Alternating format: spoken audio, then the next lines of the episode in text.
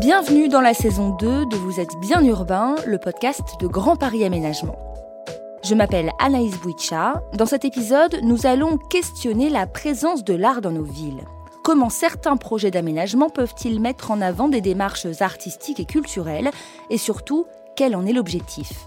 Pour en discuter, j'accueille aujourd'hui Aline Lunven, chef de projet chez Grand Paris Aménagement, Virginie Loisel, plasticienne, directrice artistique de l'ouvrage Le Voyage de Gagarine et fondatrice de l'association Double Face, et enfin Arnaud Hidlon, fondateur de la société de conseil En Côtes, journaliste et critique d'art. Bonjour à tous les trois. Bonjour. Bonjour. J'ai une première question pour vous, Aline Lunven. Comment l'art peut-il être mis au service d'un projet urbain? Alors l'art est fondamental pour euh, travailler sur la ville, puisque la ville, ce n'est pas juste un quartier avec euh, des espaces publics, euh, des bâtiments, du commerce, du logement, mais c'est aussi un lieu où on a envie de vivre. Et l'art fait partie euh, des éléments qui sont indispensables à ce qu'on ait envie au vivre ensemble dans, dans un quartier. Et donc, comment est-ce que l'art peut être mis au service du projet urbain? Bah, À différents moments, à différentes étapes de, de, de la conception d'un projet urbain, en phase diagnostique, pour identifier les qualités, la sensibilité d'un territoire, au niveau de la concertation. On sait qu'aujourd'hui, la concertation euh, réglementaire, elle est compliquée à mettre en place, que les habitants ont du mal à être mobilisés et que l'art peut être un moyen de toucher un public qui n'est pas habitué à l'exercice de la concertation au moment de la conception d'un projet. Bon, là, je pense qu'on aura l'occasion de, revenir là-dessus, mais euh, on a fait beaucoup d'expériences aujourd'hui euh, pour euh, intégrer la place de l'artiste au moment de la conception et beaucoup de, projets d'urbanisme transitoire en particulier où l'artiste trouve sa place. sur la transition, donc bah, là, Virginie pourra nous, nous parler aussi de, de, cette phase un peu sensible, difficile, où l'artiste peut venir apporter sa pierre à l'édifice dans, dans un moment crucial d'une déconstruction d'un et comment on peut accompagner les habitants euh, dans cette phase de transition. Et puis ensuite, le temps du chantier, qui est un temps très long, qui peut être aussi propice à la création euh, dans un moment de, mutation urbaine très forte. Et puis l'activation, comment euh, par un artiste des, du spectacle vivant par exemple, on peut activer un espace public qui vient d'être livré ou qu'on re-questionne. Voilà, comment on peut euh, aller chercher les artistes pour nous accompagner à toutes les étapes d'un projet urbain. Alors vous parliez euh, notamment de la déconstruction, euh, de ces étapes un peu importantes hein, dans la vie d'une ville, dans la vie de ses habitants. Pour être plus concret, j'aimerais qu'on parle du projet mené à Ivry, dans l'ancienne cité Gagarine. Virginie Loisel, c'est vous qui avez organisé ces ateliers artistiques. Comment cela s'est-il passé? Eh bien, euh, Zineb Amran et Aline Lunven m'ont contacté pour me proposer donc de prendre euh, en charge cette mission. Euh, il se trouve que l'association de Boulevard a l'habitude de travailler dans les quartiers populaires. Euh, on fait beaucoup d'éducation artistique, donc déjà on connaît bien le principe des ateliers à destination des publics euh, voilà prioritaires, des publics éloignés. Et c'est pas le premier musée éphémère que je que je mettais en œuvre en fait euh, Gagarine c'était euh, le deuxième euh, sachant que je fais aussi beaucoup de projets dans l'espace public autour de ces questions de, voilà de rénovation urbaine de changement urbain de, mémoire. Pour revenir à Gagarine on a mis en place ce projet. Donc dans la barre Gagarine qui fait 360 logements donc c'est énorme. On a réservé un des un des bâtiments qui était le bâtiment A. Et euh, me voilà arrivé à Ivry ne connaissant pas Ivry et contactant euh, des artistes, euh, des, des, acteurs locaux qui me donnent des listes de gens, etc. Et, de, et ça, c'est vrai que c'est une partie du travail que je trouve vraiment euh, très, très aventureuse, très intéressante, d'aller vers les gens, de les rencontrer au café, puisqu'à l'époque, j'avais pas de lieu, donc ça se passait au café. Mmh. Et puis, euh, euh, de prendre leurs idées, d'échanger, de leur, et de construire un collectif. Et pour donc ce projet, le voyage de Gagarine, on était à peu près une cinquantaine. Alors, j'essaye de, de, travailler avec euh, des artistes. Alors, qui sont pas forcément euh, exactement au même euh, voilà il y a des artistes qui sont plutôt confirmés d'autres qui sont plus euh, voilà qui, qui sont amateurs et entre les deux il y a beaucoup de nuances aussi donc moi j'aime bien créer des collectifs où finalement ce qu'on retient c'est que les, les, gens ont quelque chose à exprimer et quelle que soit leur expérience et moi, je suis là justement pour euh, harmoniser tout ça et mm. pour, euh, pour donner une, une colonne vertébrale et une scénographie à, à toute cette histoire-là. Et j'essaie de trouver des gens qui ont vraiment quelque chose à dire sur le lieu qui est Gagarine euh, et, et parler de cette mémoire, puisque c'est vraiment le sujet. Et, voilà, tout le monde réfléchit à quelle place Gagarine ce quartier a dans, leur histoire, dans, qu'est-ce qu'il pourrait exprimer à partir de ce sujet. Et, de là euh, arrivent plein de projets avec des, des, matériaux différents. Alors il y en a certains, c'est des cinéastes, du, font du documentaire, des plasticiens, des sculpteurs. On avait en plus un tournage euh, avec lequel on a cohabité, donc le, le fameux film qui s'appelle Gagarine de Fanny Liattard euh, et Jérémy Trouille. Donc euh, voilà, on a cohabité. Euh, d'ailleurs, le Grand Paris a, un peu articulé les deux. Un tournage, c'est beaucoup, beaucoup de techniciens, c'est beaucoup de mise en place. Euh, nous, on avait donc les appartements. On, avait quand même sept étages sur lesquels on, avec cinq, appartements par étage, donc c'était beaucoup, beaucoup de mouvements aussi. Et le tournage. Et donc, on a mis, on, a commencé à créer ce collectif. C'était au mois de, je dirais, au mois de mars à peu près. Mm. Ouais, mars, on a commencé et le projet s'est dévoilé euh, au mois de septembre. 2019. Comment euh, Grand Paris Aménagement a réussi justement à, mettre en symbiose euh, le bâtiment en train d'être déconstruit, ce collectif d'artistes, les habitants? Il faut travailler avec les habitants, c'est primordial? Oui, alors Juste pour rappeler, pour les personnes qui ne le savent pas, c'est que Ivry-sur-Seine, c'est pas une ville euh, neutre, euh, quand on parle de culture, c'est une ville qui a beaucoup investi dans les politiques culturelles depuis de nombreuses années. Et donc, c'était déjà important pour nous, en tant qu'aménageurs, euh, qu'on puisse intégrer cette dimension artistique dans le projet urbain. Et donc, pour nous, on avait d'ailleurs un, budget dédié, 1% culturel, puisque c'est pas du 1% artistique, c'est un dispositif qui est bien spécifique aux équipements publics concrets, mais de sanctuariser en tout cas un budget 1% sur les interventions dans les espaces publics qu'on allait réaliser. Et là, ce moment de cette déconstruction euh, de ce bâtiment emblématique pour la ville qu'est la cité Gagarine, elle ne pouvait pas se faire sans un accompagnement des habitants qui, même si dans la plupart du temps comprenaient euh, le besoin de déconstruire ce bâtiment, il y avait besoin d'un accompagnement euh, dans le deuil de, cette cité, de ce bâtiment, de la vie de quartier qui existait au sein de ce bâtiment. Et c'est vrai que bah, on a fait le choix de travailler avec Virginie Loisel, qu'on connaissait par ailleurs avec euh, Zineb Amran, l'ancienne directrice des études à l'époque de l'EPA ça, mais il y avait une vraie euh, évidence en fait. Euh, dès que Virginie a, rencontré des habitants, des artistes, il y a eu un engouement. Et d'ailleurs, on s'est fait un peu dépasser par euh, l'envie qui a qui, s'est propagée de participer à cette aventure humaine et artistique. Et on a eu un très beau projet. Et c'est vrai que Virginie a permis d'avoir un vrai discours, d'articuler les différentes interventions artistiques de tous ces gens qui avaient quelque chose à dire, qui avaient envie de témoigner de témoigner de, cette vie à Gagarine avant euh, bah, qu'elle s'efface.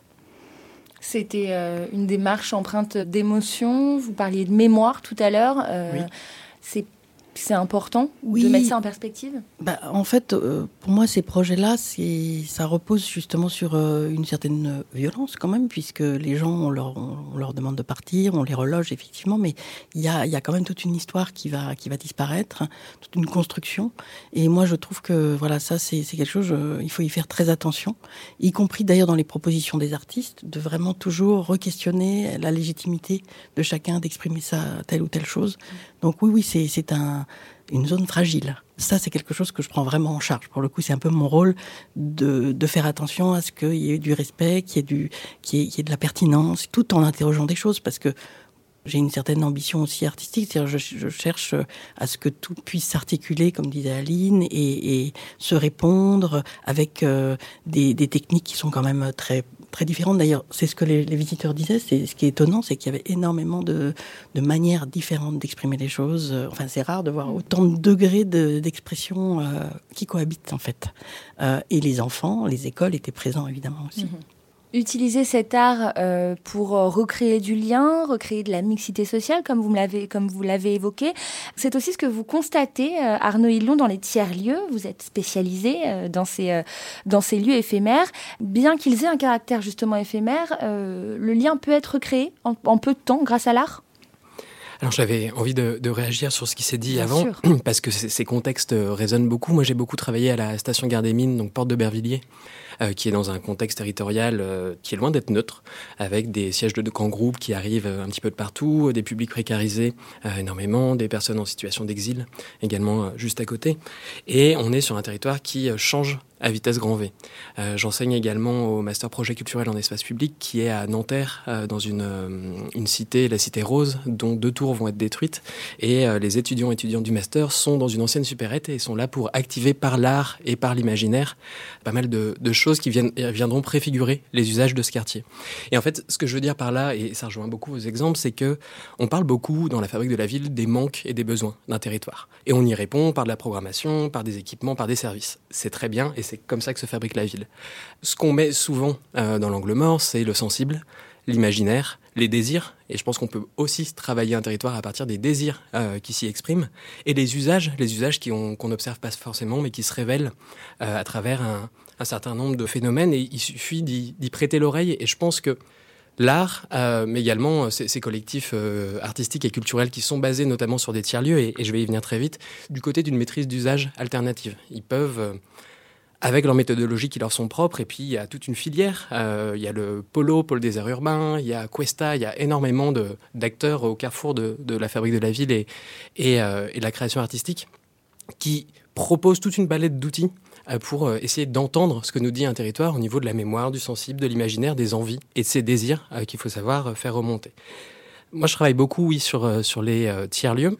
Au départ, et Virginie a parlé de collectifs, pour moi, ce sont des collectifs ou des communautés euh, c'est un lieu au départ en commun, une ressource mutualisée qui va répondre aux besoins d'une communauté donnée. D'artistes, par exemple, qui ont besoin d'espace de travail dans un contexte de foncier rare et cher. On est dans un territoire, quel qu'il soit, on y est peut-être sur une durée très courte, euh, mais c'est comment ces communautés peuvent être poreuses et du coup s'ouvrir au territoire, aux différents habitants, aux différents usagers. Et du coup, tout l'enjeu, ça va être de travailler les zones par de la programmation culturelle, par euh, des ateliers, par des déambulations, par des temps de rencontre, créer ces zones de porosité entre la communauté en place et l'écosystème des habitants habitantes du territoire. Je rebondis sur ce que vous venez de dire. Euh, comment amener l'art euh, là où il n'y en a pas, là où il y a un terrain qui est complètement neutre, qui est peut-être même réticent finalement, euh, dans lequel on n'a jamais apporté de propositions culturelles ou artistiques. Comment on fait, Virginie Loisel? Je pense qu'il faut y aller très progressivement. Euh, il faut d'abord commencer par, euh, par interroger. Là, quand je parle, je pense plus à l'éducation artistique auprès de, jeunes, en fait, hein, puisque c'est quelque chose qu'on fait aussi beaucoup avec Double Face. Et j'essaye de les entraîner. J'ai beaucoup travaillé dans les collèges, notamment sur des, des, projets de déambulation dans les collèges, donc à travers des, des scénographies.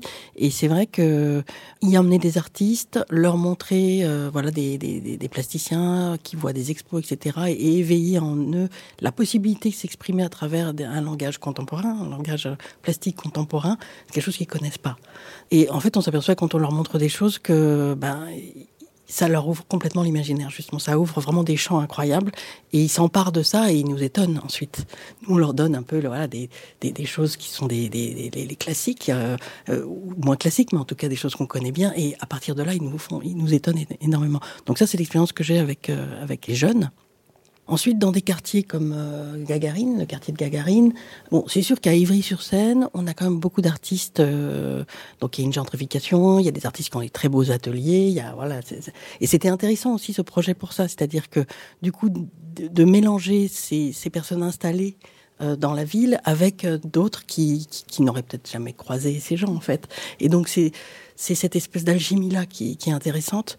Et je parlais aussi d'un quelque chose qui est important, c'est l'émulation. Euh, l'émulation, c'est un élément extrêmement important dans les projets que qu'on mène parce que les, les gens voient ce, enfin, ce que les uns les autres font et, et ils veulent faire plus encore. Enfin, et ça, c'est vraiment fondamental.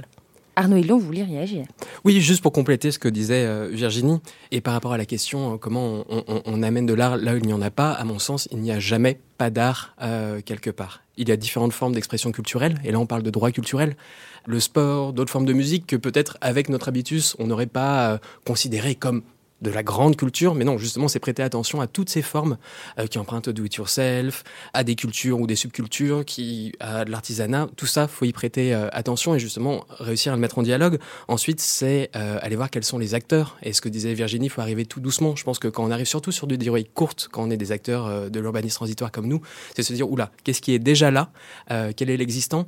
Et on parle beaucoup d'acupuncture urbaine, c'est de se dire comment j'essaye de voir ce qui est déjà là et juste par mon intervention, potentiellement créer des dialogues qui n'existent plus, potentiellement aller chercher des zones de complémentarité, mais surtout, surtout, et c'est ce qu'on essaye de faire au sample à Bagnolet, ne surtout pas arriver avec des grands sabots en disant il manque ça, donc je vais amener ça en complémentarité. Je, pourrais réagir juste pour dire qu'effectivement, dans les quartiers où, où on a l'impression que. Enfin, on dit qu'ils sont éloignés de la culture ou éloignés de l'art, souvent c'est aussi parce que euh, pas, ils se sentent pas forcément légitimes ni de faire des études d'art, ni, de s'intéresser à l'art, etc. Si on n'arrive pas pour leur montrer des choses et leur montrer que c'est possible de leur tendre une perche, c'est pas quelque chose qui aura lieu et pour certains c'est vraiment dommage. Donc si je vous comprends bien, il faut bien étudier quand même euh, euh, le lieu où on va s'implanter et s'adapter avant tout pour ne pas choquer. Cet apport artistique, cet apport culturel à l'île il permet aussi de désenclaver parfois certains quartiers avec une vraie plus-value pour les collectivités. Est-ce que c'est des choses que vous mettez en avant chez Grand Paris Aménagement? Oui, après, nous, c'est vrai qu'on a un rôle d'aménageur. On ne peut pas remplacer euh, une collectivité qui a une mission de service public, euh, de, mise en œuvre d'une politique culturelle. Donc, euh, on ne va surtout pas voilà, prendre la place de, des collectivités. Après, par rapport au désenclavement, oui, nos projets urbains ont souvent pour but de désenclaver, de recréer du lien entre des quartiers qui ne communiquent plus, etc. selon les projets, l'art peut être un moyen de venir accompagner ces transformations. Après, l'art, c'est pas non plus euh, la solution miracle qui va venir euh, changer d'un coup de baguette magique euh, le, problème urbain, dur, physique. voilà, ça peut être un moyen d'accompagner les transformations, de créer du lien avec les habitants, de créer du dialogue et de faire émerger des propositions aussi qui peuvent, et c'est là que ça devient intéressant, qui peuvent venir nourrir nos projets urbains, notre maîtrise d'œuvre. et c'est là où, une coopération plus fine entre artistes et urbanistes au sens large, tous les métiers de la, ville, est vraiment primordial et c'est ce qu'on aimerait pouvoir développer euh, le plus possible dans nos opérations. Mais c'est encore euh, trop, euh, trop anecdotique aujourd'hui. Est-ce que les collectivités comme Ivry, par exemple, suivent ou est-ce qu'il y a encore pas mal de freins qui soient idéologiques ou financiers, selon ce que vous avez pu observer Aline Lulven Alors, on sent dans la société euh, un engouement, une envie, et euh, voilà, depuis plusieurs années, on, y a un effet de mode aussi, on peut dire ça comme ça. Euh, il y a des villes qui, comme je disais pour Ivry, ou c'est le cas aussi pour Aubervilliers, Vitry, ces villes qui ont une, une culture de gauche très impliquée dans la, culture pour tous, c'est des villes qui, bien entendu, sont pionnières et souvent assez avant-gardistes dans la manière d'intégrer l'art dans l'espace public, l'art dans la vie l'urbanisme culturel, toutes ces grandes notions. Euh, malgré tout, on voit que de plus en plus d'autres villes euh, s'intéressent au sujet, comprennent aussi euh, l'intérêt de la participation habitante, le fait de rendre acceptable aussi des projets urbains qui sont parfois un peu compliqués, le temps long du projet urbain est compliqué à faire passer aux, habitants, et donc le fait d'occuper aussi ce temps long du chantier, du, du, projet urbain, de sa conception, permet de, donner une place euh, et de, de l'occuper intelligemment euh, ce temps euh, d'attente. Arnaud On ne peut pas remplacer une collectivité, on n'est pas une solution miracle. De mon endroit, plutôt les, les, tiers-lieux culturels, j'observe cette mode dont tu parles aujourd'hui. Toute collectivité, tout aménageur veut son tiers-lieu, voire veut sa marque de tiers-lieu. On nous demande souvent N-Codes les grands voisins, s'il vous plaît. Euh, et nous, tout ce qu'on essaye de dire quand on discute avec ces, commanditaires, c'est d'abord, le tiers-lieu ne peut pas être un modèle générique de sortie de crise. Ensuite, il s'agit de déconstruire un petit peu le fantasme qu'on met derrière ça. Quand on parle de tiers-lieu, qu'est-ce qu'on veut? Est-ce que c'est de l'attractivité du territoire? Est-ce que c'est changer les représentations d'un territoire? Est-ce que c'est de l'attractivité économique? Est-ce que c'est de la couture urbaine? Enfin, ça, c'est pas du tout la même chose. Et donc, il s'agit de déconstruire un petit peu et le fantasme et le cahier des charges euh, qu'on nous donne.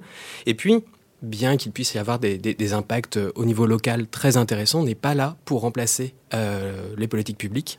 Euh, ça ne sera pas une réponse unanime à tous les problèmes de ce territoire. Et puis, encore une fois, il s'agit de questionner le contexte. Est-ce qu'on est dans un contexte de commande, comme on parlait juste avant, auquel cas on répond à un certain nombre d'objectifs, à moins, ou est-ce qu'on est dans une initiative spontanée? De la société civile, comme beaucoup de tiers-lieux aujourd'hui, et qui n'ont pas à se faire à poser et une grille de lecture et un cahier des charges, à moins qu'ils soient sursubventionnés, mais c'est loin d'être le cas, euh, pour répondre à ces euh, besoins territoriaux, puisqu'ils doivent le faire en complémentarité avec plein d'autres acteurs, notamment les acteurs publics.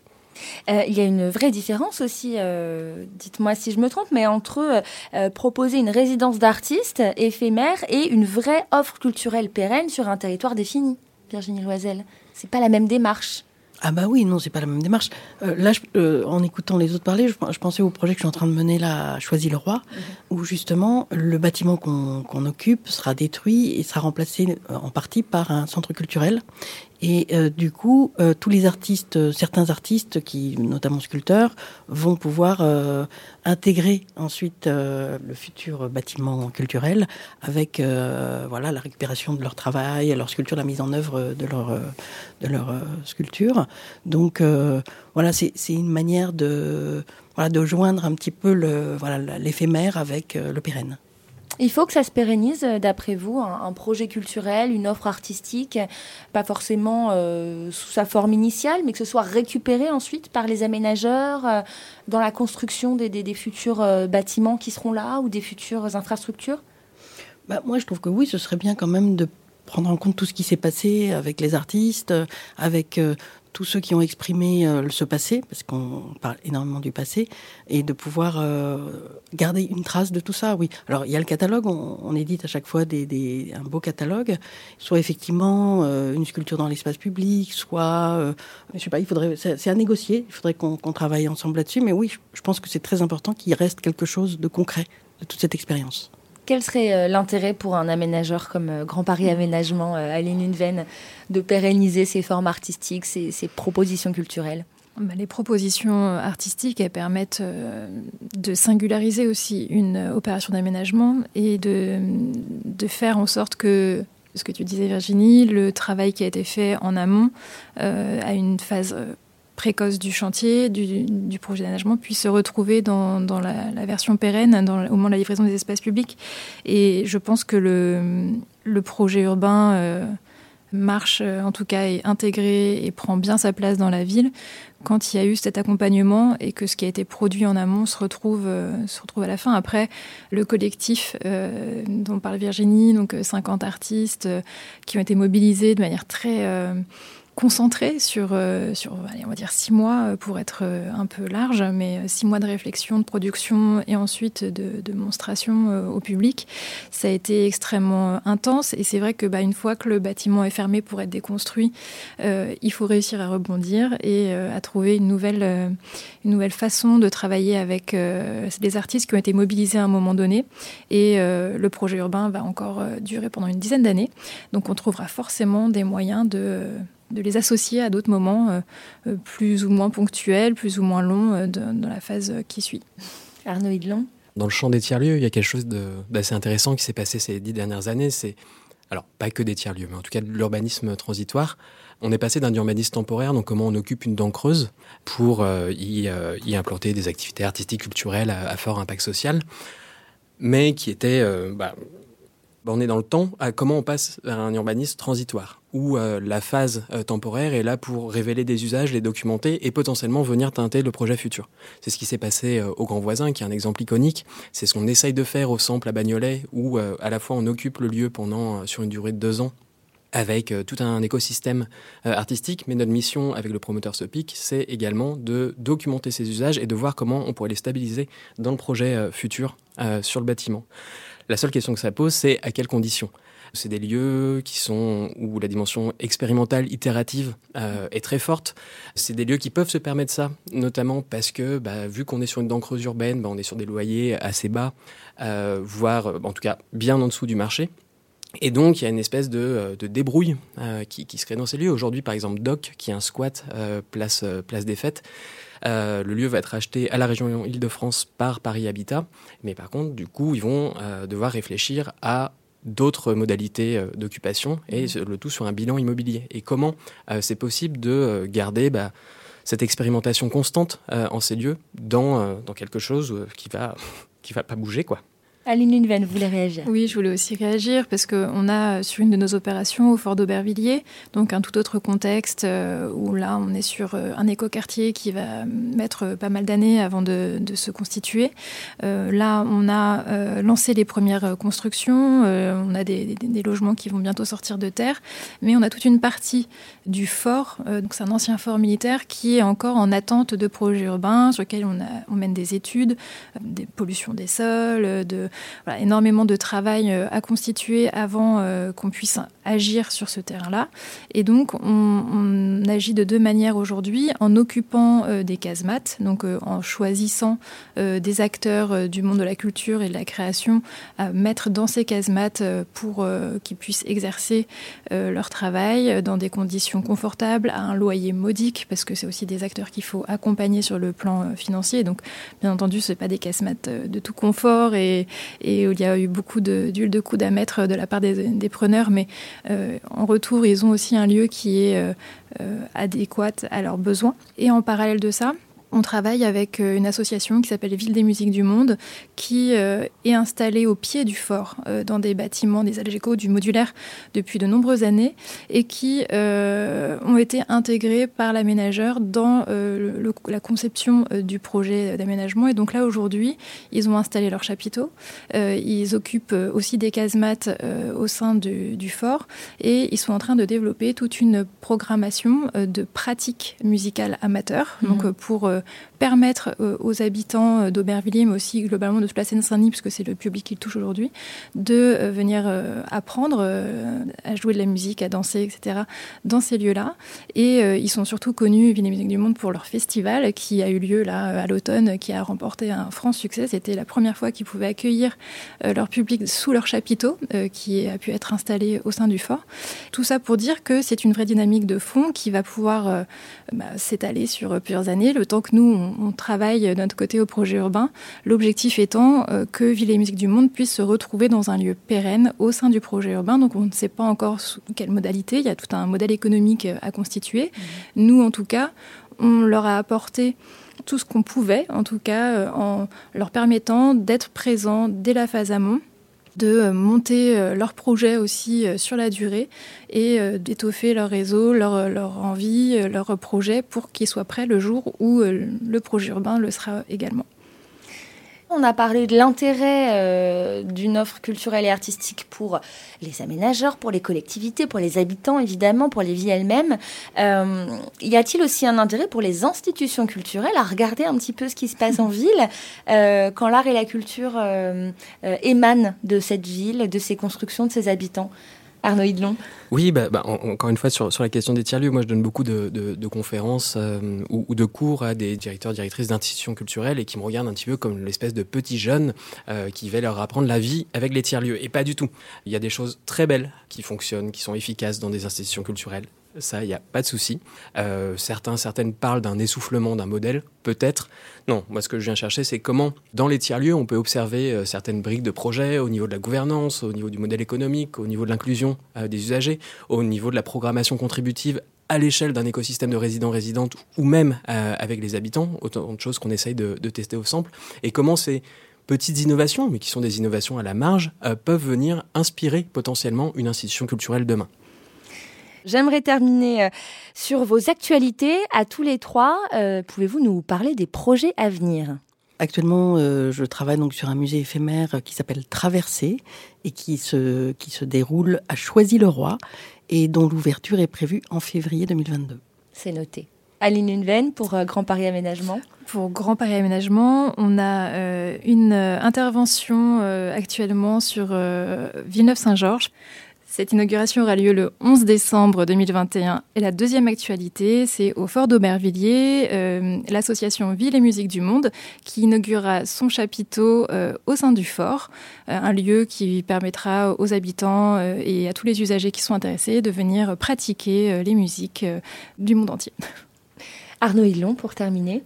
Alors, le 6 décembre, on inaugure en grande pompe la salle intérieure du Sample à Bagnolet avec la région Île-de-France qui est partenaire en investissement du projet et on pourra faire résonner cette salle bah, à partir du, 6 décembre. On a commencé un petit peu avant avec un super festival de poésie qui s'appelle Sturmfrei les 15, 18 et 19 décembre, juste avant Noël.